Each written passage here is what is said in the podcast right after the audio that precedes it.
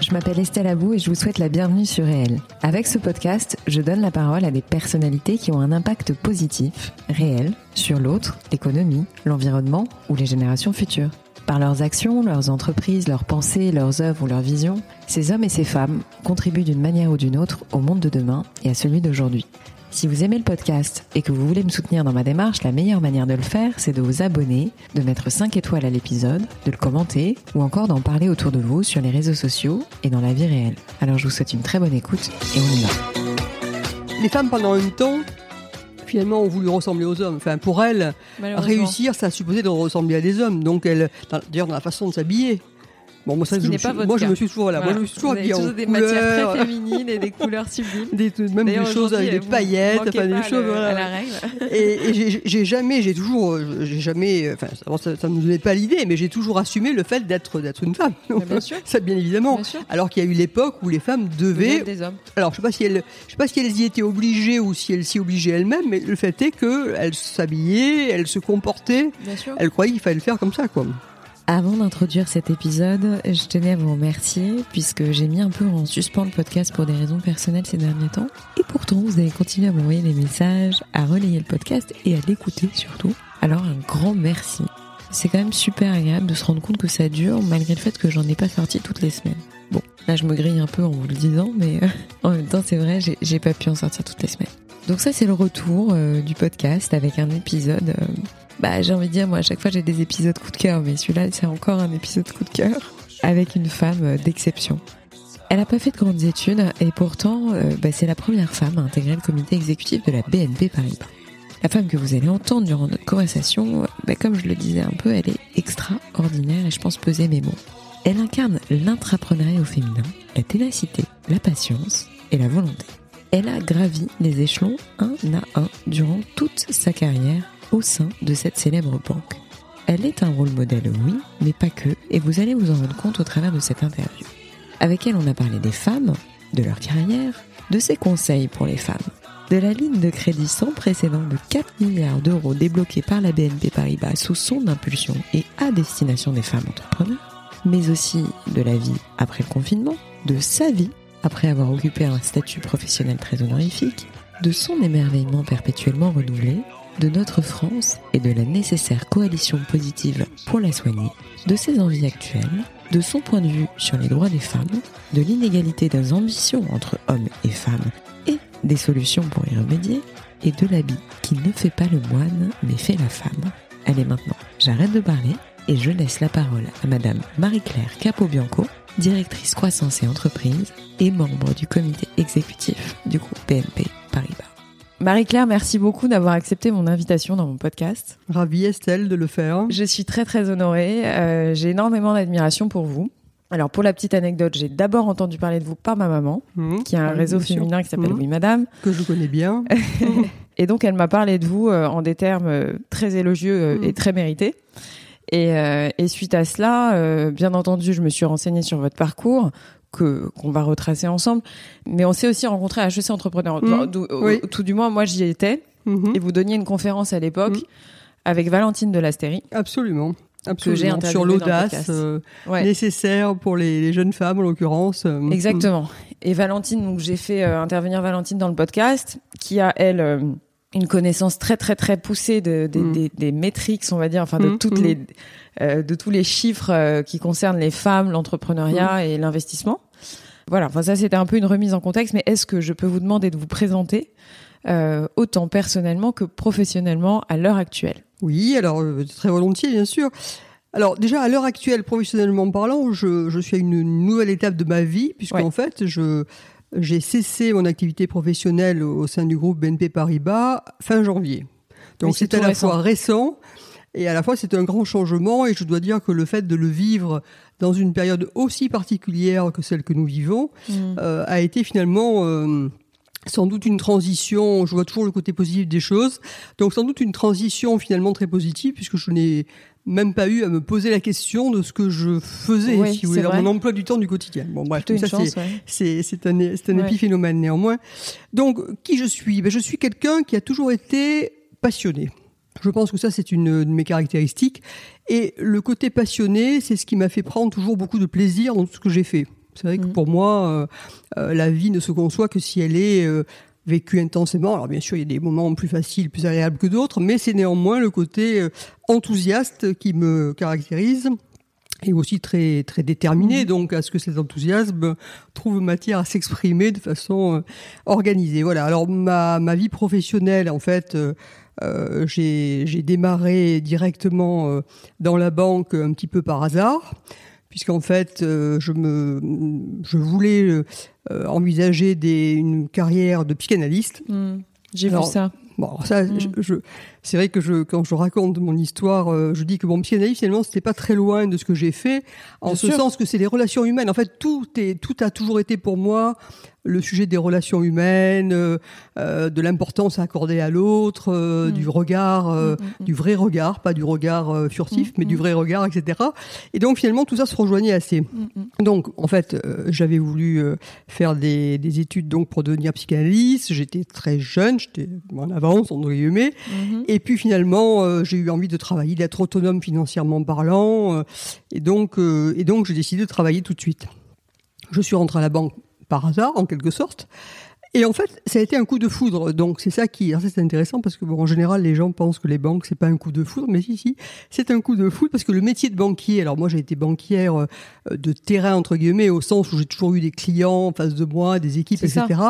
Mais c'est un métier fabuleux puisqu'en fait. Euh, vous vivez avec euh, et vous vivez intimement finalement l'histoire des uns et des autres. Voilà. Bah, surtout que vous touchez à ce qu'il y a de plus, de plus euh, intime, plus nécessairement. Et en fait, j'ai eu trois, si je, si je fais très court et si j'essaie un peu de, de synthétiser les, les passions que j'ai pu avoir, j'ai d'abord découvert euh, parce que c'était que des clients. Bien et des clients. Euh, euh, en plus, j'ai fait du crédit immobilier quand j'ai démarré, donc mm. c'est vraiment le, le cœur des projets très important pour chaque couple, famille ou autre. Et, j'ai trouvé découvert que c'était vraiment extraordinaire de pouvoir contribuer, euh, bien sûr de façon euh, encore une fois organisée, mais à faire que le projet se mhm. réalise. Donc voilà, donc j'ai découvert les clients, j'ai adoré.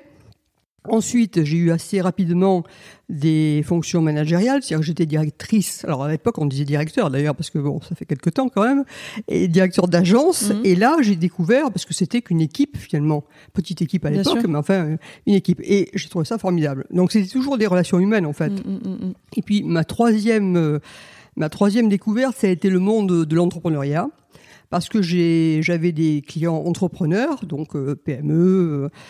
Et, et j'ai trouvé ça formidable. Parce qu'en fait, chaque fois, c'est une histoire, euh, une histoire personnelle. Enfin, chaque entrepreneur a lui-même construit son parcours, euh, bien sûr, est tombé, s'est relevé, etc. Donc c'est assez, c'est extraordinaire.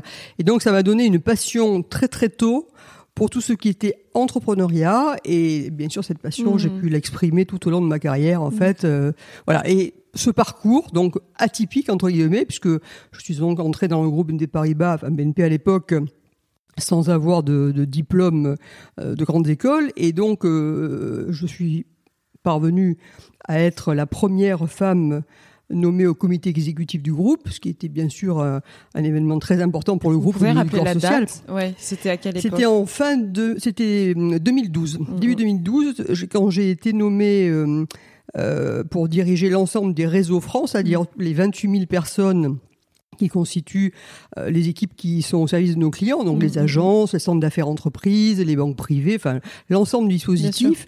Donc, euh, ce faisant, cette fonction qui, qui j'ai succédé d'ailleurs euh, à François Villeroy de Gallo, donc euh, et cette fonction m'a m'a fait donc entrer au comité exécutif. C'était la première fois qu'une femme chez BNP Paribas, vous savez que dans les banques, notamment dans le CAC 40 et dans les banques, le, le pourcentage de femmes dans les comités exécutifs est, mm. quand même très faible. Et donc, j'étais la première à y entrer. Voilà. Donc, une carrière, euh, mais enfin, je pourrais en parler des heures, mais on va, on va faire ça différemment. Mais oui, mais alors, je pense que c'est juste, il y a, y, a, y a, quand même donc euh, toute une carrière chez BNP et, euh, et surtout une évolution bah, qui s'est faite finalement à la fois vite et, et, progressivement, on peut dire. Enfin, ça, ah oui, c'est oui, toute une carrière, donc c'est quand même assez long. Enfin, Moi, j'ai travaillé euh, chez BNP Paribas 43 ans. Voilà. Donc c'est une vie. C'est quasiment une, une, vraie vie. Enfin, c'est plusieurs vies d'ailleurs. C'est pas une vie, c'est plusieurs vies. Ça. En fait, j'ai fait des tas de choses, donc. Euh... effectivement, on peut en parler pendant des heures, mais quelles grandes leçons vous tirez de votre évolution? C'est-à-dire, est-ce que ce sont, est-ce que c'est un, mix entre votre détermination, parce que j'ai vu que ce terme était très important pour vous dans les différentes mm. interviews que, que j'ai lues, de l'audace certainement. Enfin, vous avez dû mm. vous imposer euh, certainement, et, et, je pense que votre, vos traits de caractère ont dû mm. jouer beaucoup euh, à votre évolution.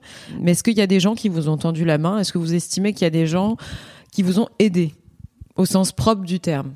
Parce que je me pose beaucoup cette question mm. aujourd'hui, à savoir est-ce qu'on est vraiment aidé dans la vie ou pas ou est-ce qu'on cède tout ça bah, Je pense qu'il faut déjà céder soi-même. Soi-même. Je pense que c'est quand même euh, c'est un point de départ. Après, on rencontre des gens qui font que les choses se passent, etc. Mais non, je pense que c'est vraiment, euh, il faut vraiment partir avec un capital. Moi, j'avais finalement, je considère que j'avais un capital, un capital que m'ont donné mes parents, hein, puisque c'est toujours là, c'est toujours à ce niveau-là que ça se passe. Mais j'avais un capital qui était un capital euh, à la fois bon, bon, un capital de santé bon après tout c'est pas si mal c'est important hein, donc bien sûr. Donc un capital de santé. Grosse capacité de euh, travail grosse capacité de travail et donc euh, qui venait de vos parents du coup. Oui oui oui oui qui, qui avait finalement qui était sans doute le fruit de mon éducation et qui, qui faisait quoi vos parents? Ma mère était institutrice alors peut-être que ça contribue effectivement. Et mon père travaillait également dans la banque. euh, mais donc euh, sans doute que bon, alors donc j'avais ce capital de, de, capacité de travail, ce capacité de santé. J'avais euh, un capital de confiance, c'est-à-dire que euh, ma mère n'était pas une féministe au sens où elle ne militait pas ni quoi que ce soit, mais néanmoins je me rends compte à quel point elle était féministe au sens où elle considérait que les femmes D'ailleurs, elle-même travaillait, ce qui à l'époque était pas non plus euh, très évident. Et, donc, elle considérait que les femmes devaient pouvoir s'assumer financièrement, s'assumer dans leur vie, si vous voulez. Donc, finalement, j'ai été là aussi baignée sans doute par ce discours. Et finalement, c'était mon capital de départ. Et puis après, j'avais un cap et, après, je me suis forgé mon propre capital en considérant que finalement, ma, ma euh, intérieurement, je me suis toujours dit, après tout, pourquoi pas? C'est mm. le après tout, pourquoi pas. C'est pas du tout une question de confiance euh, euh extrême dans, dans ses capacités. Enfin, je, bon, enfin moi j'ai toujours douté de ce que je de ce que j'allais faire, de est-ce que j'allais savoir faire, etc. Donc mm. le, doute au départ, je pense que d'ailleurs le doute est stimulant. Enfin, je pense que ceux qui ne doutent pas là, c'est c'est autre chose. Mais j'ai toujours douté. Mais au moment où je doutais, dans mon débat intérieur, je me répondais, bah, pourquoi pas pourquoi pas Et je me disais qu'après tout, si je me donnais les moyens, si je m'investissais, si je travaillais, mm. si je m'intéressais, si etc. Pourquoi je ne réussirais pas? Et donc, je, pense que j'ai fait tomber, enfin, le fameux frein du syndrome d'imposture. Mm. dont on parle beaucoup chez les femmes, les freins intérieurs, mm. je pense que je les ai toujours fait tomber euh, par cette réponse en disant pourquoi pas. Enfin, il n'y a, a aucune raison. Pourquoi je n'y arriverai pas? Et vous avez déjà eu une vraie grosse difficulté justement où vous vous êtes senti euh, en tant que femme, est-ce que vous êtes senti vraiment euh, en lutte face à une réaction euh, Non. On va dire discriminante, tout simplement? Je, je n'ai, je n'ai, je pas ressenti. Pas forcément dans votre travail. Hein, je, ne cherche pas à incriminer qui que ce soit, mais voilà. Non, non, non. Je pense que je, mais quand je réponds très spontanément et très consciemment non. Mais je pense que le non, c'est parce qu'en fait, je n'ai, je n'ai jamais finalement euh, laisser la place cette à ça. porte. Oui. Ah oui, ça. ça. Et donc finalement, quand vous ne quand vous ne mettez vous ne vous mettez pas dans une position euh, d'être dans ce risque-là, ben euh, finalement vous le neutralisez si vous voulez. Bien sûr. Et donc c'est ça que j'ai toujours dit autour de, enfin, aux, jeunes femmes avec qui euh, après j'ai eu beaucoup de, de choses à, à, discuter, enfin soit dans le travail, soit dans mmh. les dans les entrepreneurs eux que je rencontrais, etc. J'ai toujours dit mais il faut il faut il faut vous dire que vous avez il n'y a pas de raison que vous n'y arriviez pas. Enfin, après, c'est un mot. Après, il y a des raisons. Il y a des choses qui font que on peut, on peut pas tout faire. Mais néanmoins, c'est se dire, bon, ça, j'en ai envie. Ça m'intéresse. Pourquoi je ne le ferais pas, hmm. Pourquoi moins moi que d'autres Donc, voilà, c'est ça qui a et ça, et ça, a conditionné finalement euh, après tout mon parcours et j'ai jamais hésité, j'ai jamais hésité à prendre des risques. Hmm. En fait, c'est une question après, ça. Une question prise de, risque, de risque aussi. Hein. Mais il y a des femmes qui sont plus euh, aptes à prendre des risques que d'autres finalement, je pense, non? Enfin, c'est quand même assez. Euh, Alors, je pense que je pense qu'aujourd'hui, puisque le, sujet, c'est effectivement que, euh, en dépit de, de tout ce qui est intellectuellement euh, la place des femmes, où il n'y a pas, je crois que enfin, dans, des, dans des pays comme le nôtre, il n'y a pas de sujet intellectuel. Je pense qu'aujourd'hui, on ne trouve plus personne, ou quasiment, qui puisse considérer que les femmes sont moins intelligentes ou moins capables. Donc le sujet, il est plus là. Mais en revanche, dans les faits, il demeure que nous n'avons pas suffisamment de femmes euh, dans des, des fonctions. Alors moi, je suis très centré économique parce que c'est mon, mon centre d'intérêt, si vous voulez, le mmh. sujet économique, mais on n'a pas suffisamment de femmes dans l'économie, que ce soit à titre euh, de salarié, de cadre dirigeant, que ce soit à titre d'entrepreneur. Voilà, c'est ça. Donc, de toute façon, le fait est que c'est toujours ça et ça bouge malheureusement assez peu. Mmh. Donc, il faut bien porter ce discours que les femmes doivent elles-mêmes d'abord avoir plus confiance en elles, avoir une, une, une volonté, une ambition qui soit euh, l'égale des, mmh. des hommes. Et puis après, il faut donc créer euh, parce que quand on voit les freins, il faut créer un contexte favorable, c'est-à-dire qu'il faut, bah, il faut jouer ce jeu des réseaux, il faut jouer euh, le jeu de l'accompagnement, il faut, voilà, il y a beaucoup de choses à faire après. Sur deux ans, je crois, ça s'est échelonné entre 2018-2019 euh, au sein de la BNP. Je veux pas forcément parler du passé, on va pas, on va parler du présent et du futur, hein, mais euh, mais c'est vrai que moi ça m'avait marqué. Euh, vous aviez débloqué quand même des lignes de crédit. Enfin, je sais pas comment on peut appeler ça, mais c'était 2 milliards plus 2 milliards à vocation d'aider les femmes entrepreneuses. Et, et j'avais été assez surprise. Alors peut-être que vous allez me, me contredire et, et tant mieux, mais je crois que l'argent n'a pas été complètement dépensé. Non, on est alors euh, le, alors la réponse à la question non effectivement on est arrivé à un milliard 900 et quelque chose. D'ailleurs le cet engagement a été repris. C'est-à-dire tous les tous les ans il est repris. Donc euh, d'accord. Euh, aujourd'hui c'est encore, le cas aujourd'hui. encore il y est. Donc il, il est l'engagement de 2 milliards de crédits puisque c'était les 2 milliards de crédits. Puis après il y avait d'autres choses sur les fonds propres etc. Mais mais mais en fait la question intéressante je trouve que c'est pourquoi j'ai fait ça. Oui, bien sûr, parce, que c'est vous qui l'avez impulsé, bien sûr, je l'ai pas précisé. Mais en fait, j'avais déjà, enfin, le, travail que je faisais au sein de BNP Paribas, donc avec toutes les équipes, vis-à-vis de l'entrepreneuriat féminin, entre autres, c'était pas le seul, c'était pas le seul axe de mon travail d'accompagnement économique, bien évidemment, mais il y avait cet axe-là qui était posé clairement. Si je, on, le faisait depuis, bah, finalement, euh, quand j'ai pris la direction en 2012 de l'ensemble des réseaux France, j'ai mis en place une politique spécifique pour accompagner les femmes entrepreneurs, parce que j'avais eu par le passé d'autres expériences dans les fonctions précédentes où j'avais pu mesurer à quel point il n'y avait pas suffisamment de femmes entrepreneurs et donc c'était pas normal si vous voulez. Et donc j'avais mis en place beaucoup de choses. Donc il y a eu tout un programme qui, s'est déroulé avec des actions de différentes natures et j'avais le sentiment que bon ben ça fonctionnait. Donc et en fait pourquoi j'ai pris à un moment donc c'était en 2017 pourquoi j'ai pris à un moment cette décision de dire on va afficher la volonté de faire 2 milliards de crédits, c'était pour donner un signal. C'est parce qu'en fait, je me rendais compte que, en dépit de tout ce qui était fait, finalement, euh, les femmes étaient toujours moins demandeuses de financement que les hommes. Donc, on obtenait moins, puisque nécessairement, ça commence par la demande quand même au départ. Mm, mm, mm. Et, je me suis dit, il faut que les femmes comprennent qu'elles qu'elles ont aucune raison de faire moins. Donc il faut leur dire et voilà. Et donc j'ai posé ce chiffre qui avait effectivement marqué les esprits puisque c'était la première fois qu'en quelque sorte qu'on donnait un chiffre euh, aussi important en plus euh, de, financement. Comment vous analysez les choses avec un peu de avec un peu de recul? Est-ce que vous avez des exemples probants autour de vous? On va dire des exemples à suivre. Il y a des jeunes femmes ou des femmes tout simplement, pas forcément jeunes, mais qui vous ont euh, épaté dans leur démarche, soit entrepreneuriale, soit en termes de management, soit sans citer forcément de, de, mais mmh. juste peut-être pour avoir un exemple pratique de bonnes pratiques justement. Mais du coup, quels sont les, les conseils que vous donneriez euh, bah, Alors, sur ce sujet-là du, euh, notamment du financement, parce que c'est effectivement, enfin, quand, quand euh, dans, dans, la démarche entrepreneuriale, pour être entrepreneur, bon, ben, entrepreneur, il faut, il faut déjà avoir euh, une idée euh, de ce que l'on veut faire, enfin une idée ou plusieurs d'ailleurs, parce que ça peut pivoter, donc on peut avoir des idées différentes. Mais il vaut mieux en avoir, voilà, il vaut, mieux en avoir plusieurs, mais enfin, il faut avoir des convictions. Ça, ça part de là il faut avoir des convictions, il faut avoir un tempérament entrepreneurial, parce que finalement l'entrepreneuriat c'est c'est un état d'esprit, si vous voulez. D'ailleurs, moi je me suis toujours considéré, tout en, étant donc euh, salarié d'un grand groupe, je me suis toujours considéré comme entrepreneur. Mm. J'ai jamais eu le sentiment d'être euh, d'être c'est le, concept d'entrepreneur en fait qu'on évoque aujourd'hui. Vous avez toujours considéré que c'était votre entreprise. Exactement, exactement. Et donc j'ai eu ma start-up quand j'ai fait la quand j'ai créé la banque privée. Enfin, bon bref, donc donc c'est vraiment un état d'esprit. Donc déjà il faut avoir ça au départ.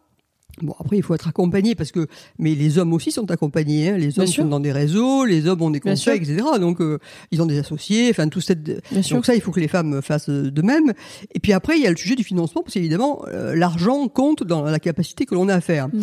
Et c'est vrai que les, les, les, les, femmes euh, ont donc cette réaction toujours un petit peu. Enfin, il faut, faut se garder des, des généralités, mais il n'empêche que statistiquement, les femmes empruntent moins. Alors, elles empruntent moins en termes de crédit, donc de crédit bancaire, mm, mm, mm. mais elles, elles sont alors encore plus loin du compte dans tout ce qui est justement euh, fonds propres, c'est-à-dire que le, la recherche de levée de fonds sous différents formats, les femmes sont très très loin.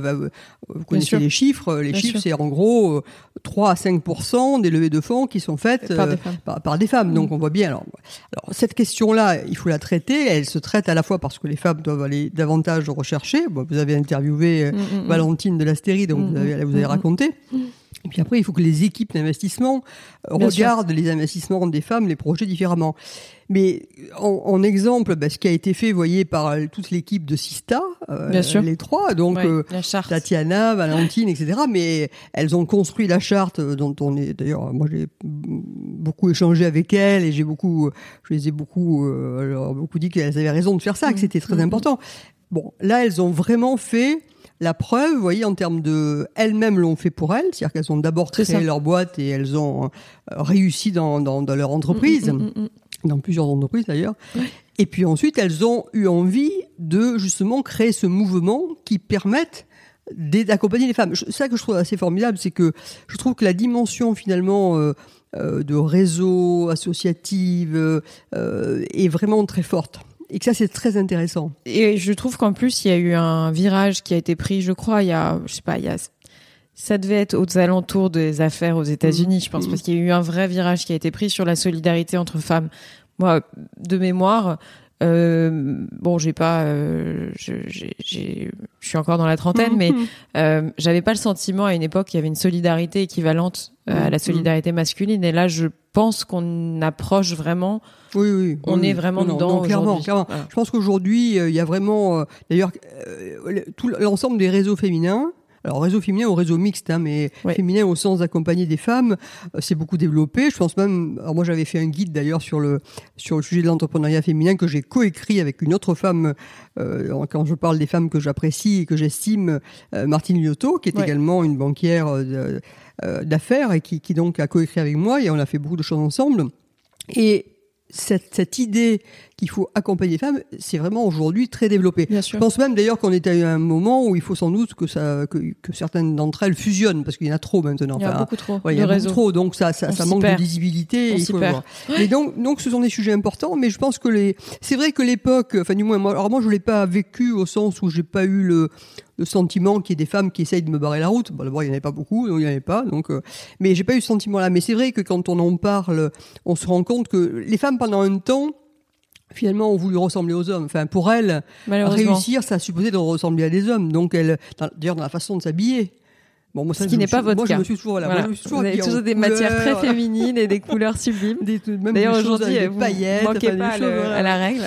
et, et j'ai jamais, j'ai toujours, j'ai jamais, enfin, ça, ça me donnait pas l'idée, mais j'ai toujours assumé le fait d'être d'être une femme. bien sûr. Ça, bien évidemment. Bien sûr. Alors qu'il y a eu l'époque où les femmes devaient être des hommes. Alors, je sais pas si elles, je sais pas si elles y étaient obligées ou si elles s'y obligeaient elles-mêmes, mais le fait est que elles s'habillaient, elles se comportaient. Bien sûr. Elles croyaient qu'il fallait le faire comme ça, quoi. J'espère que ce sera jamais, enfin que ce sera plus le cas. Aujourd'hui, euh, j'ai envie de vous interroger un peu sur euh, le contexte actuel. C'est-à-dire que donc vous avez quitté vos fonctions, euh, on va dire opérationnelles, même si mmh. vous restez quand même mmh. au board parce que vous avez quand même une fonction toujours au sein de la BNP. Déjà, j'aimerais bien avoir votre analyse de ce qu'on est en train de traverser, enfin ce qu'on a mmh. traversé là avec le confinement, avec la crise du coronavirus, et peut-être un point de vue sur voilà ce que vous sentez à l'avenir ou les grandes tendances. Euh, je sais que l'économie durable vous parle, je sais que tout mm. ça, ça, c'est des sujets qui vous intéressent, mais voilà, j'aimerais votre euh, pur feeling mm. sur euh, tout ce qu'on vient de traverser. Mais enfin, en fait, c'est toujours pareil.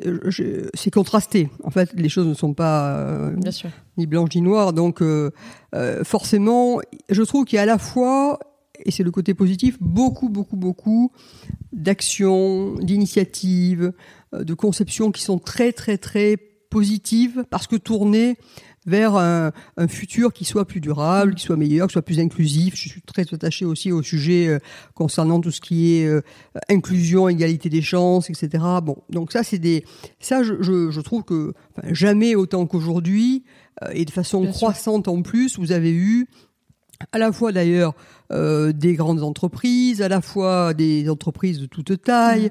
à la fois là aussi un monde associatif très très très fort sur ces sujets-là, à la fois une une prise de conscience un peu un peu générale. Donc je, je trouve que que tout ce qui est fait pour les sujets globalement de, de, de, responsabilité, etc. vont vraiment, la loi Pacte, enfin, beaucoup de choses ont été, enfin, sont dans cette direction-là. Et ça, je trouve que c'est extrêmement positif. Mm, mm, mm. Et donc, j'ai confiance dans le fait que ça puisse permettre de changer les choses. Je pense que je pense qu'on peut changer les choses par le monde de l'entreprise. Moi, je suis très, très, très, très L'État peut pas tout faire voilà. Le monde de l'entreprise peut faire beaucoup de choses. Et d'ailleurs, aujourd'hui, je pense que il faut plus considérer que c'est l'État d'un côté, les entreprises, euh, les associations, etc. Au contraire, c'est le travail ensemble, c'est les coalitions. L'état d'esprit, c'est la coalition positive. Et on voit bien des, des, des réussites très marquées dans ces domaines-là, parce qu'il y a plusieurs acteurs qui se mettent ensemble, mmh, mmh, mmh. et au service d'un intérêt commun, si vous voulez. Sans, et alors, du coup, ça m'amène à dire que pour que ça soit encore mieux, il faudrait que les clivages tombent. Moi,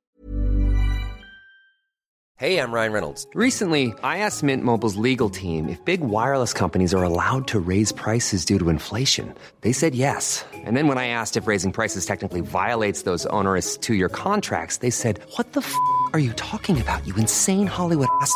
So to recap, we're cutting the price of Mint Unlimited from $30 a month to just $15 a month. Give it a try at mintmobile.com slash switch. $45 up front for three months plus taxes and fees. Promoting for new customers for limited time. Unlimited more than 40 gigabytes per month. Slows. Full terms at mintmobile.com. Je, je, je, je trouve insupportable qu'il y ait toujours ces clivages, euh, les riches, les pauvres, euh, mmh. les grandes entreprises, les petites entreprises. Euh, enfin, je trouve que c'est absurde. On a besoin d'avoir l'ensemble du patchwork, parce que c'est bien ça qui fait le collectif. Bah oui. C'est l'ensemble. Et donc, il faut que tout le monde travaille, travaille euh, mm, au mm, contraire, euh, euh, ensemble, en se respectant, en se, comprenant, en se connaissant, en se respectant. Donc, voilà. Donc, ça, c'est, néanmoins, c'est une orientation pour moi très positive. Voilà. Et, dans le même temps, on voit des choses qui sont qui sont qui sont tristes, qui sont tristes avec en plus, je trouve le, le côté alors là, je, si je reviens sur la France, là je parlais plutôt plutôt du monde, enfin de l'Europe et puis du monde, mais si je reviens sur la France, on a ce côté très agaçant de voir les Français, là aussi il faut pas généraliser, mais malgré tout statistiquement, qui sont toujours méfiants, défiants, qui ont un goût insensé de la polémique, de la critique, euh, du clivage, etc. Alors qu'on a tout pour qu'au contraire, on puisse faire euh, positivement, être content de ce qui est fait, en être fier, mmh. euh, mmh. aller de l'avant, mmh. être entrepreneur. Bien sûr. Être entrepreneur. De sa propre vie. De sa propre vie. sans attendre de l'autre, ouais. Donc, donc c'est ce, c'est ce contraste que je trouve très saisissant actuellement, avec bon, par ailleurs, bah, les, des, des montées euh, graves, hein, enfin sur les sujets de racisme et autres, euh, où là aussi il faut faire attention à ce qu'on dit, à ce qu'on fait, à ce qu'on compare et à ce qui est mm. comparable, à ce qui n'est pas. Enfin, il y a beaucoup. En fait, il faut de la mesure, il faut de la compréhension, il faut de la mesure. Moi, mon mon rêve serait que euh, qu'il y ait une meilleure compréhension euh, partager des, des, des, de, de, de, ce qui se passe, si vous voulez. Alors, euh, donc, bon, mon hobby, c'est la compréhension, la pédagogie de l'économie, puisque c'est mon sujet. Mais si, si l'économie était mieux comprise par tout le monde, on n'aurait pas les réactions que l'on a, on n'aurait pas euh, les incompréhensions, on n'aurait pas tout ça. il n'y aurait pas de braquage, enfin, il y a, braquage au sens euh, des gens qui se braquent, mais, oui, bien sûr. Vous voyez, c'est ça. Mais il y a aussi un manque de pédagogie. Et en plus, quand on comprend les choses, euh, du coup, on peut mieux les écouter. On peut, là, il faut, il faut, des, savoir débattre, il faut savoir mmh. s'écouter, il faut des savoir se respecter. Mm, mm, Il faudrait arrêter d'avoir euh, systématiquement des accroches racoleuses sur les faits au lieu de les raconter de façon objective. Bien sûr. Vous voyez Mais ça, c'est un sujet que là, c'est un euh, vrai sujet. Ça, le sujet des médias, c'est un sujet important. Hein. Très un important. sujet euh, médiatique qui ont une Mais les médias, c'est aussi, enfin, euh, c'est un peu la poule et l'œuf. Il y a les médias qui sont ce qu'ils sont, mais ils sont ce qu'ils sont aussi parce que la consommation des médias euh, les amène à être ce qu'ils sont. Enfin, vous voyez, c'est un. C'est un cercle infernal, mais hein. ils ont quand même une part de responsabilité parce qu'aujourd'hui c'est un pouvoir indépendant, donc enfin mm. c'est un pouvoir comme un autre, mm, mm. au même titre que la justice et que euh, les autres pouvoirs, mais mais c'est vrai que là. il y a un sujet, il y a un vrai sujet. Il y a un sujet. Y a un sujet. Quel est, quels ont été les grands Est-ce que si vous voulez pas répondre à la question, il n'y a pas de, il y a pas de problème. Mais est-ce que vous avez le sentiment d'avoir sacrifié quelque chose dans votre vie? Non, clairement non. Alors je, non, non, j'ai pas du tout ce sentiment-là parce que finalement. Euh, ma vie, je l'ai, je l'ai choisie, si vous voulez. Hmm. Et, et, donc les choix, je les, j'ai pas de regrets sur mes choix. Hmm. Donc effectivement, alors bah, au-delà de ma, de ma carrière professionnelle qui m'a donc beaucoup apporté, puis de tout ce que j'ai fait à côté, c'est-à-dire mmh. qu'au-delà de, de, de, mon métier en tant que tel, j'ai beaucoup euh, bah, participé. J'étais, j'étais par exemple au, sein de l'administration de l'ADI. Je trouve mmh. que c'est mmh. une très belle association. Il y a des choses très positives qui s'y passent. Euh, bon, j'ai eu différentes fonctions euh, dans des dans des conseils. Euh, j'ai été au Medef. Je fais beaucoup beaucoup de choses différentes, mais donc qui m'ont toujours apporté beaucoup. Mais au-delà de cette vie professionnelle, j'ai ma vie privée, si vous voulez. Hein, donc, je suis je suis mariée depuis longtemps aussi, et, et, et, ma vie de couple est, est très équilibrée, mmh. tout en ayant une vie professionnelle qui m'a absorbé. Vous avez des enfants? Non, j'ai pas d'enfants. D'accord. Enfin, moi, je n'ai pas d'enfant, mais mon mari. Euh, donc, nous avons euh, ensemble un petit enfant euh, qui est le, le, fils de la fille de mon mari. Mm, mm. Mais, mais on, on l'a, on l'a fait ensemble, on l'a assumé ensemble, si vous voulez. Puis je crois qu'alors en plus j'ai une capacité, ça aussi ça va être un capital de départ, mais en fait j'ai dû le cultiver aussi. J'ai une capacité de, de, bonheur en quelque sorte, c'est-à-dire que euh, en étant, en étant travaillant autant que je le travaillais et, et en prenant autant de temps euh, sur ma sur ma vie professionnelle, je, je, suis capable de, de, jouir entre guillemets du moment euh, du moment. Et j'ai souvent raconté d'ailleurs je le disais à votre maman mhm. j'ai souvent raconté que en fait euh, euh le, en, rentrant euh, chez moi le, le, soir ou en partant le matin bah, de voir la Seine la Tour Eiffel qui clignote le soir etc c'est émerveillement. Mhm, mhm. et ça c'est un émerveillement que je renouvelle si vous voulez. C'est pas une fois c'est pas oui c'est vrai. Donc c'est pas mal, ça permet de vivre assez heureux finalement. Euh. Je suis bien d'accord. Je suis bien d'accord. Et aujourd'hui, alors comment euh, comment vous organisez vos journées? Parce que vous aviez un agenda presque de ministre, hein, j'ai envie de dire à l'époque. Enfin à l'époque, enfin, euh, c'était pas il y a si très longtemps, mais chargé, je, je suppose qu'il est rempli encore aujourd'hui. mais mais aujourd'hui, quels sont comment vous organisez post confinement, hein, en sachant qu'on a tous passé deux mois un peu à l'arrêt. Non mais ça c'est la, la, grande question d'ailleurs quand quand je quand j'ai dit que c'est une décision que j'avais prise depuis longtemps Hein, de m'arrêter à ce moment-là, mm. de ma, euh, pour, pouvoir faire d'autres choses, parce que la, vie comporte quand même pas mal de choses à faire. Euh, j'avais beaucoup de autour de moi beaucoup de gens qui me disaient mais c'est pas possible vous n'allez pas pouvoir vous n'allez pas y arriver euh, vous pouvez pas passer d'un moment aussi intense avec avec un niveau de, de, mm. responsabilité etc puis mais j'ai toujours dit non mais moi mon, mon sujet c'est pas un juste statut par exemple vous voyez, les, mm. les gens sont très attachés à un statut Surtout en France, c'est très et particulier. et oui, et alors ce statut, moi ça me posait pas de problème d'abandonner mon statut, c'est-à-dire aujourd'hui je ne suis euh, plus euh, quelqu'un qui ceci, qui cela. je suis quelqu'un qui qui vit sa vie euh, avec intensité mais différemment. Donc ça c'est un point important parce que ça, ça, compte beaucoup dans la façon dont on peut euh, concevoir sa vie. Non alors après moi les, du coup euh, mes projets euh, d'abord c'est de continuer certains engagements bien évidemment, de les continuer formellement ou informellement. Je, je, mhm. je pense que je serai beaucoup dans l'informel au sens où je ne vais pas nécessairement reprendre des fonctions avec des titres, mais où j'accompagne finalement par, par, des, par des discussions finalement. Mmh. On a le temps d'avoir de discuter, si vous c'est important ça. Donc euh, j'aurai pas mal de, de conseils entre guillemets, mais de mmh. façon informelle avec euh, des mmh, personnes que j'apprécie et que j'ai envie d'accompagner. Euh, après, j'ai envie d'avoir beaucoup de, j'ai envie de, de lire euh, vraiment, mm. dire pas de lire euh, rapidement, etc., mais de lire vraiment, c'est-à-dire de, avec plus de temps, mm. dans différents domaines d'ailleurs, euh, assez éclectiques. Mm.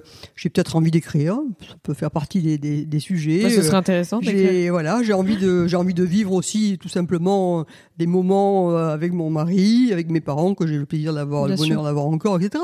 Donc de profiter, si vous voulez, de, de cet ensemble de choses et de le faire de le faire en étant conscient que, que, que c'est le mm, moment. Mm, mm, Qu'est-ce que vous pensez euh, de... Alors, on a, on a dit qu'il y avait eu beaucoup d'évolutions, mais aujourd'hui, euh, vous seriez... Euh, bon, j'ai cru comprendre que la politique vous tentait pas forcément, mais que la pédagogie était plus importante pour vous. Mais si demain vous aviez des fonctions, on va dire dans un ministère qui peut impacter la vie des femmes, on va dire mhm. ça comme ça. Je sais pas quel type de ministère ce serait mhm. entre l'économie et, mhm. et, les droits des femmes, mais Qu'est-ce qui, selon vous, manque aujourd'hui euh, Est-ce que c'est des quotas Est-ce que c'est des, actions euh, concrètes Est-ce que c'est euh, voilà des choses qui touchent purement à l'économie directement Mais est-ce que vous auriez je sais pas, deux trois grandes idées euh, ou même peut-être une seule. Hein. Non, mais si finalement c'est un peu c'est un peu l'ensemble de tout ça. Hein. Vous voyez, prenez vous, vous, parlez des quotas. Bon, comme comme beaucoup, moi intellectuellement au départ, je suis bien sûr contre les quotas, considérant qu'il n'y a pas de raison. voilà. Mm. Sauf que de façon pragmatique, euh, s'il n'y avait pas eu de quotas au niveau du conseil d'administration, on n'en serait jamais là où on en est, si vous voulez. Donc ça, il faut pas, il faut pas se leurrer, il faut pas penser que non, non, ce n'est pas nécessaire et que finalement ça marchera. Non, ça ne marche pas. Mm. Euh, voilà. Donc, donc il faut passer par des étapes qui mm. sont pas des étapes forcément euh, intéressantes intellectuellement dans la conception, mais enfin elles sont efficaces. Donc moi, les quotas, euh, je suis aujourd'hui, je dis bah oui, bah, il faut des quotas. Mm, alors après le quota, on peut l'exprimer différemment. Hein. Ça peut être un objectif. Ça, on, peut, on, peut, le, on peut le formuler de façon moins moins catégorique parce qu'il y a à la fois d'ailleurs les quotas, ça crispe des hommes, ça crispe des femmes aussi, parce que les femmes disent mais comment, mais alors si je suis un quota, etc. Bon, je ne vois rien. Pas ça. Mais il faut quand même, vous voyez moi le, le côté les femmes dans les dans les, les, comités de direction, donc tout ce qui est comité exécutif, etc. Euh, bah, je pense qu'il faut, les, enfin, les entreprises doivent se donner des objectifs. Clairement, je veux dire, on peut pas, on peut pas se dire simplement, ça va se faire naturellement, puis ça va se faire dans le temps. Mais non, pas du mmh, tout. Mmh, Il faut vraiment se dire, c'est temps et c'est à tel niveau, etc. Donc, je, je pense que c'est. Alors après, est-ce que c'est la loi qui doit les imposer ou est-ce que c'est euh, est-ce que c'est une conviction qui doit être tellement partagée qu'elle devienne une évidence et que donc les entreprises le fassent? Je pense que ça passe par une étape où il faut quand même être un petit peu plus exigeant et donc demander, d'ailleurs c'est le cas, puisqu'aujourd'hui, euh, fait partie des sujets qui sont bien prévus. Et puis tout ce qui a été fait sur l'égalité salariale, etc. il y a eu quand même beaucoup de, de, de, de, sujets qui ont été pris en main et qui sont mm, mm, traités. Mm, Alors il faut aller, il faut aller au bout de ces sujets, c'est-à-dire qu'il faut le faire de façon. Là encore, moi je, moi je, je crois beaucoup au côté euh, pragmatique, c'est-à-dire de, chaque fois faire le constat d'où on en est, euh, le point de départ, et après de pouvoir mesurer une évolution et donc de réfléchir avec les gens qui sont euh, sur ces sujets-là, ce qui est en train d'être fait d'ailleurs, qu'est-ce qui peut, qu'est-ce qui peut améliorer les choses? Bon, donc les quotas ça fait partie du jeu nécessairement. Euh, le côté, euh, il faut le, côté euh, valoriser les femmes, enfin valoriser au sens de faire savoir. Je pense que c'est important. Je pense que tout ce qui est fait, vous savez que j'ai j'ai également été à l'initiative de ce que le groupe BNP Paribas signe Jamais sans elle. Mm-hmm. moi, Jamais sans elle, je trouve que c'est une association là aussi, enfin un mouvement formidable. Jamais sans elle, pourquoi? C'est parce qu'effectivement, quand vous commencez à être très sensible au fait que sur la photo, et la photo pouvant être propre au figuré, il n'y a pas de femme où euh, bah, vous réagissez si vous voulez. Et dès lors que vous êtes dans ce type d'engagement, bah, c'est plus possible. Donc forcément, il faut qu'il y ait euh, des femmes également présentes. Alors c'est vrai en politique, c'est vrai dans les médias, c'est vrai dans le monde économique, c'est vrai un petit peu partout. Donc c'est ce point-là de, de mettre en lumière, de faire ressortir des femmes, de forcer un petit peu le trait parce que les, les femmes ont pas trop tendance à accepter de d'intervenir justement sur des domaines d'expertise alors qu'elles ont toutes les capacités. Enfin bon, donc donc il y a tout un ensemble de, il y a une palette de solutions qui, me semble-t-il était en cours, mais il faut pas, faut pas lâcher. Moi, je, mm. je suis à la fois euh, confiante au sens où je pense que bah, y a un mouvement réel qui est enclenché, mais il faut pas, faut pas, penser que c'est fini mm. et que tout est réglé, pas du tout. Et les jeunes générations sont pas forcément euh, mm, euh, plus, plus, plus sur le sujet que ce que nous l'étions. Donc, donc bon, cette palette de valoriser, et puis après, il faut accompagner, il faut, il faut prévoir. Alors, je pense que tout ce qui est en train de se passer avec euh, là aussi euh, il y a des initiatives qui sont qui sont reprises. Le, côté financement encore une fois euh, moi je, me rappelle avoir discuté avec France Invest à un moment où il n'y avait pas du tout de, ce regard les, les, financements en fonds propres. Mmh, mmh, aujourd'hui ça y est, France, l'ensemble des acteurs, c'est la constellation des acteurs de l'investissement. Ben, l'ensemble des acteurs a pris conscience de ça. Donc, euh, il y a des engagements qui sont pris. donc, vous voyez, je pense que c'est, c'est pas, il n'y a pas une seule action à faire. C'est plein de petites actions. Euh, des actions, enfin, oui, pas petites. Elles sont, elles sont sérieuses, mais c'est un, c'est un plan d'action mm, mm. euh, assez complet et qui doit être au fur et à mesure étalonné, jugé, jaugé, mesuré, et puis après on passe à autre chose, si vous voulez. Mm, mais c'est peut-être pas suffisamment fait. Ah ben on peut le faire, on peut faire, il faut le faire mieux. Enfin, il Ou en tout cas informer beaucoup plus les gens oui, dessus. voilà, c'est ça. Il parce faut, que c'est pas transparent du tout. Il faut pousser davantage. Il faut, le pousser. Il faut faire prendre conscience que le fait que les femmes n'aient pas leur place, moi je parle de la juste place, n'aient pas leur place dans, dans l'économie notamment, mais pas que, bah, prive finalement de levier de croissance, prive donc prive les femmes d'un épanouissement qu'elles trouveront mm, mm, mm, dans cette activité, mais prive aussi l'économie globale, donc prive l'ensemble de la collectivité de, de une capacité de croissance. Donc, c'est quand même, euh, ce sont des sujets importants, ça. Qu'est-ce que vous donneriez comme conseil à une jeune femme qui démarre euh, dans le monde, on va dire, de l'entreprise, mais qui est plutôt entrepreneur? Je sais que vous êtes euh, mm. adepte de l'audace et du fait d'oser voir les choses en grand aussi, c'est important, je crois. Oui, vraiment, c'est important ça. Mais je crois qu'en fait, c'est un peu le, vrai débat actuel. Enfin, je vois beaucoup parce que je lis mm. beaucoup de choses, mais en ce moment, le, ce que je ressens, c'est l'ambition. C'est-à-dire, je- il y a beaucoup fait. de femmes qui s'interrogent sur leur propre ambition Mmh. et sur leur définition de l'ambition. Oui. Euh, mais qu'est-ce que vous donneriez comme conseil, imaginons une jeune femme qui, voilà, qui a entre 25 et 30 ans, ou je sais pas, euh, qui Alors se vous lance avez, vous avez raison de parler de l'ambition parce que je pense que c'est un, c'est un mot assez clé. Alors l'ambition, parfois c'est connoté, connoté de façon négative. Enfin, on- Bah, suite, parfois certains pensent ambition, pensent opportunisme, pensent, enfin, pensent des choses qui sont pas qui sont pas du domaine positif. Alors qu'en fait l'ambition, euh, bah, c'est la volonté de, de, de faire quelque chose, de le faire en grand, justement, de le faire bien, si vous voulez. Et je pense qu'effectivement, quand on a résolu les problèmes d'égalité euh, salariale, etc., il y a le sujet de l'égalité des ambitions. Ah voilà. Voilà, ça je pense que c'est important. ouais. Ça c'est important parce que l'égalité des ambitions, elle n'existe pas. Enfin pas pas suffisamment. Il faut justement parce que encore une fois, les femmes se brident ou le contexte les bride, mais enfin le fait est que ça se passe comme ça si vous voulez. Donc il faut il faut il faut y aller davantage. Et donc le conseil que je que je donne que je régulièrement d'ailleurs à, à toutes les jeunes femmes avec qui ou, ou pas pas jeunes mais euh, jeunes entrepreneurs de quoi qu'il en soit, c'est effectivement bon encore une fois ça ça part de de- une vision de ce qu'on veut faire. hein. Mais après, il faut, il faut y croire. Donc, il faut, il faut pas se brider sur la, la, la foi que l'on a en soi. Donc, il faut avoir confiance en soi.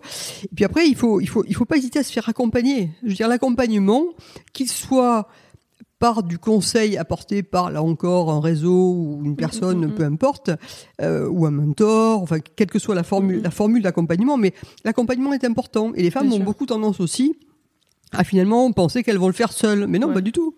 Il faut se faire accompagner. Les hommes n'ont pas peur de se faire accompagner. Ça va avec l'empêchement à grandir, c'est-à-dire que parce que les femmes justement ont cette tendance à vouloir tout faire toutes seules, elles ont tendance à, être- à vouloir donc euh, ne pas déléguer, Ouais, ouais. donc ne pas grandir parce que finalement, euh, Bah, ça les limite puisqu'elles, Bah oui. euh, dès lors que vous ne déléguez rien et que bah, quand on a vous une entreprise euh, sur le, voilà, sûr, et qu'on oui, veut oui. tout faire tout seul, bah forcément Mhm. ça empêche aussi de prendre une dimension, ce qui n'empêche pas du tout les hommes pour le coup eux, euh, ils pensent tout de suite Oui, en sûr. embauche, salarié, euh, développement et croissance. Mhm. Mais euh, effectivement, les femmes ont plus tendance à, à vouloir euh, à, à vouloir rester très, sûr de, de ce qui va se passer, etc. Donc Mhm. bon, donc, donc voilà. je- Mhm. Donc là encore, c'est- je pense que la dimension qu'il faut rajouter au côté audace, conviction, confiance, ça c'est le premier mot. C'est oser, oser, oser, ça c'est sûr. Mais après, c'est oser, oser et faites-vous accompagner. Bien sûr, bien sûr. Je pose toujours un peu la, enfin, les deux mêmes questions. euh, on l'a abordé quand même. Enfin, il y en a trois, mais on l'a abordé un peu tout à l'heure sur euh, le regard que vous portez sur la France au sens global aujourd'hui. Mhm. Mis à part le fait qu'on soit un peu ronchon de temps en temps et qu'on a une tendance euh, forte à la critique, Mm. mais quel regard vous portez sur euh, la France? Comment vous voyez les choses économiquement là après ce qu'on vient de vivre?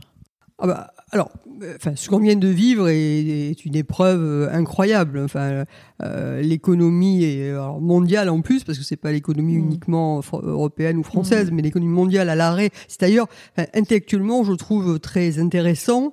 Euh, et sans porter du coup du jugement, quand je dis intéressant, je trouve très intéressant ce qui s'est passé. Enfin, d'avoir mis l'économie mondiale à l'arrêt en confinant euh, quasiment partout dans le monde euh, la population, ça n'a jamais été fait. Je veux dire, c'est quand même quelque chose où, on, euh, pour une crise sanitaire qui, au global, peut-être, on n'est pas encore au bout, mais au global aura fait certainement euh, moins de morts que d'autres crises sanitaires beaucoup plus graves. Euh, mais là, elle va se, elle va se cumuler avec une crise qui sera une crise sociale, puisqu'il y aura une crise économique, etc. Bon, donc, si vous voulez, c'est c'est intéressant de réfléchir au mécanisme. Alors là où il y a beaucoup de gens qui écrivent sur ces sujets-là, euh, euh, sur le mécanisme qui a, qui a, qui a contribué à ce que on en, on en soit arrivé là. Mais et, je- et je pense que néanmoins, il y avait, enfin dans la dans la façon dont les populations réagissent et réagissaient surtout au début par rapport à cette à cette peur d'une maladie inconnue, etc. Je pense qu'il y avait pas tellement d'autres choix. Je veux Bien dire sûr. que bon, ça m'amuse beaucoup de lire tous ceux qui aujourd'hui trouvent qu'on en aurait pu question faire des choses formidablement mieux. Enfin bon, peut-être, mais enfin, euh, il fallait faire quelque chose, ça a été fait. Donc bon, bref. Alors pour pour arriver maintenant au sujet de l'économie en France. Donc je pense que la crise, elle est terrible. Je pense que ce qui a été fait par le gouvernement est très positif, parce que là, véritablement, enfin, le soutien qui a été apporté à l'économie, il est sans, il est sans commune Sans mesure, précédent. avec sans précédent. Il est bien plus fort que ce qu'ont pu faire d'autres pays. Donc franchement, euh, bravo. Bon, sauf qu'après, quand euh, quand tout ça, cette perfusion euh, va s'arrêter, ben, il va falloir qu'on il va falloir y arriver. Donc donc bon, moi j'ai encore une fois, moi j'ai confiance dans la dynamique des entrepreneurs, euh, encore quelle que soit la taille de l'entreprise. Et je sais que donc euh, bon ben euh, voilà, il y a, enfin ils vont ils vont se battre pour y arriver, ils vont être accompagnés, mais il faut, faut un, petit peu de temps. Enfin moi je ne mm. sais pas du tout si la reprise se fait euh, en V, en L ou en U, mais il y aura il y aura la bon, je, je suis convaincu que de toute façon les choses repartiront qu'elles repartiront avec certains acquis d'ailleurs issus de la crise, enfin tout ce qui est euh, des grandes différences. télétravail par exemple, je pense que là il y a une avancée très très significative qui a été euh, accomplie euh, grâce à que ça va rester ça? Ah oui, ça je pense. Non, là je pense que réellement, c'est sans doute le seul point d'ailleurs qui aura matériellement changé quelque chose. Et du coup, ça va avoir aussi un impact sur beaucoup d'autres économies parce que ça va avoir un impact sur l'immobilier potentiellement, puisque les gens vont peut-être se distancier euh, du mmh, lieu de mmh, travail mmh. entre euh, qui sera devenu euh, presque abstrait. Après, il va y avoir peut-être aussi la manière de se déplacer, la mobilité. Ah, ça, touche, ça, touche un petit peu à tout. changer. je, trouve que là, c'est une évolution. Enfin, c'est une évolution accélérée, mais là encore, on va s'adapter. Enfin, les, les, entreprises, quelles qu'elles soient, vont trouver le moyen de s'adapter à tout ça. L'entreprise, de toute façon, elle, elle s'adapte par nature, elle s'adapte. Donc ça, on va, on va c'est la définition de l'entreprise. C'est la définition de l'entreprise. Donc, si vous voulez, bon, s'il y a moins de mètres carrés pour les bureaux il y aura d'autres choses. Donc, euh, c'est pas. Donc voilà. Ben, donc pour moi, je pense que la France a quand même beaucoup d'atouts. Hein. Enfin, très sérieusement. Euh, la crise, euh, financièrement parlant, elle a quand même été très bien gérée. Le, système bancaire est très solide. les, entrepreneurs, enfin, il y a, y a, Moi, j'ai été de, par les banques. de qualité. Oui, mais enfin, elles ont fait vraiment leur métier comme il fallait. Donc bon, donc si vous voulez tout ça, moi, ça me donne confiance. Mais néanmoins, il faut pas être non plus dans l'angélisme. C'est clair qu'il y aura des dégâts. C'est clair qu'il y aura des entreprises qui tiendront pas le choc. Euh, celles qui étaient pas en bon état auparavant, elles vont pas. Voilà. Donc ça, si vous voulez, c'est vrai que le monde de, de, tout ce qui touche à l'événementiel, au tourisme, euh, c'est un drame. C'est un drame total, si vous voulez. Donc euh, donc ça, c'est. Mais mais bon, on va s'en sortir. Hein. Moi, je suis, je, suis sûr qu'on va s'en sortir de toute façon. Deux dernières questions, en fait, que je, là pour le coup que je pose tout le temps à mes invités, c'est un coup de cœur et un coup de gueule. Vous n'êtes pas obligé d'en avoir. Un coup de gueule, ça peut être euh, ce que vous voulez. Euh, et là encore, Mais le coup de gueule, vous voyez, je l'ai exprimé à plusieurs reprises. Moi, le mm. coup de gueule, c'est face à à cet état d'esprit euh, qui se complaît dans la critique négative euh, sans aucun sens, euh, euh, qui fait absolument pas avancer quoi que ce soit. Mm. Ça pour moi c'est un coup de gueule mm. permanent si vous voulez. Donc euh, à chaque fois que j'entends, je, vois, je lis, j'écoute, etc. Je me dis mais bon ça, à quoi à quoi bon quoi? À quoi bon? Enfin c'est quoi le but? Bon donc ça c'est mm, c'est mon coup de gueule essentiel. Et en coup de cœur ça peut Et le être. Coup de cœur c'est chaque fois que je vois une action euh, qui, qui, qui, enfin le, à la fois le côté innovation, enfin le côté créativité. Enfin, Je trouve mhm. que l'inventivité, la créativité, il y a des choses fabuleuses qui se sont passées. Enfin, là, on a, vraiment vécu des moments ah bah particuliers. Donc, on a bien vu tout ce qui se passait. Il y a des choses extraordinaires qui se sont mhm, passées. Mhm, Donc ça, c'est fabuleux. Et puis la solidarité et le côté inclus, le, côté inclusif. Moi, je crois, moi, je crois beaucoup à une économie. Euh, il y a un monde d'ailleurs inclusif. Je pense qu'on ne peut pas faire autrement on pourra pas, on peut pas continuer euh, avec des clivages, avec des, avec des, situations d'inégalité. Inégalité, il faut faire attention à ce qu'on dit quand on parle d'inégalité, parce que là aussi, euh, euh, l'inégalité bon, en France, c'est l'inégalité, elle est pour moi la seule inégalité française vraiment.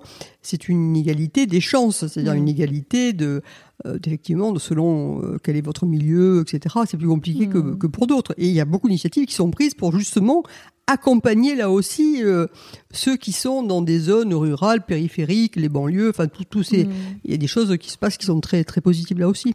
Ouais, enfin j'ai peur. Moi, je, je pense qu'il va y avoir un mouvement euh, social euh, important. Enfin, je sais pas, hein, je fais pas. il y a déjà. Il y a le mouvement mais là, je crois qu'il va y avoir un, un il, vrai sujet. Il y est déjà, mais de toute façon, comme les, comme le, comme le problème social inhérent à la, à la, suite de la crise mmh. sanitaire et de la crise économique, il y en aura un de toute façon. Donc, euh, il faut. Mais, mais encore une fois, quand on est face à ça, mmh. pour y répondre il faut pas, il faut pas être dans la récrimination euh, sur le passé. Il faut au contraire se dire, oh, mais alors comment on fait pour y arriver? Vous voyez, c'est ça. C'est, mm-hmm. voilà. Moi, mon souhait, ça serait qu'on soit dans la dynamique.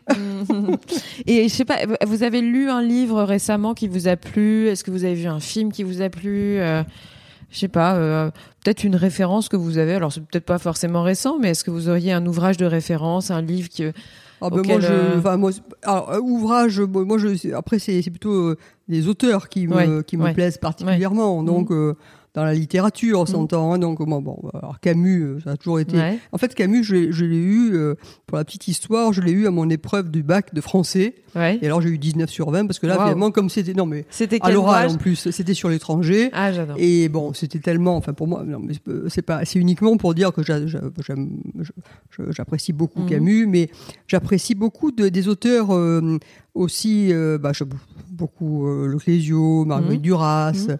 J'apprécie beaucoup également euh, André Maikin, par Mhm. exemple. Je trouve qu'il a Mhm. une très belle écriture. Enfin bon. Enfin, je- là aussi, c'est pareil. Je trouve Mhm. qu'il y a beaucoup de choses qui sont très, Mhm, très mhm, réjouissantes. hein, Mhm, donc, mhm. euh, à lire, à entendre, Mhm. à voir. Mhm. Et le cinéma, dans les derniers films que j'ai vus, euh, j'ai vu des films, euh, des films, euh, ben, le film marocain euh, Adam que je trouvais très très J'ai pas beau. vu, mais il paraît que c'est très beau. ouais. très beau film. Il paraît, ouais. Euh, très beau film avec à la fois la réflexion sur la la, la- la vie sociale des femmes, notamment au Maroc, Mm, mm, mm. mais avec un regard, enfin à la fois à la fois très Enfin, dur à certains égards, mais très tendre à d'autres égards. Puis une certaine poésie dans le film, j'ai beaucoup aimé. Marie-Claire, qu'est-ce que je peux vous souhaiter? De continuer, euh, de continuer à, à vivre comme j'ai toujours vécu et comme j'ai toujours aimé vivre. Bon. Non, ce qu'on peut se souhaiter mutuellement et, et collectivement, c'est que c'est que le- l'ensemble de la société euh, euh, s'apaise. C'est-à-dire que les tensions, ça, je, je trouve qu'il y a trop de tensions, qu'il y a trop de, il y a trop de colère. Alors la colère, des fois elle est fondée, des fois elle est infondée. Donc, enfin de toute façon, il faut arriver à apaiser les tensions. Donc moi, je voudrais, je voudrais qu'on je pense qu'on a les moyens technologiques, les moyens scientifiques, etc., de vivre euh, bien. Et il faudrait que les, que les tensions soient beaucoup plus, euh, plus basses et qu'on arrive à se comprendre mieux. Merci beaucoup, Marie-Claire. Je vous en prie. Très belle continuation à vous et à bientôt, j'espère. Merci, Merci. Estelle, vous aussi. Avant de vous quitter, sachez que vous pouvez retrouver toutes les notes du podcast sur le site www.réel.fr. Si vous voulez réagir, me contacter ou me proposer des invités, n'hésitez surtout pas à m'écrire sur Instagram. J'espère sincèrement que cet épisode vous a plu et qu'il vous donnera envie de vous abonner pour recevoir les notifications. Alors je vous dis à très vite pour un prochain épisode.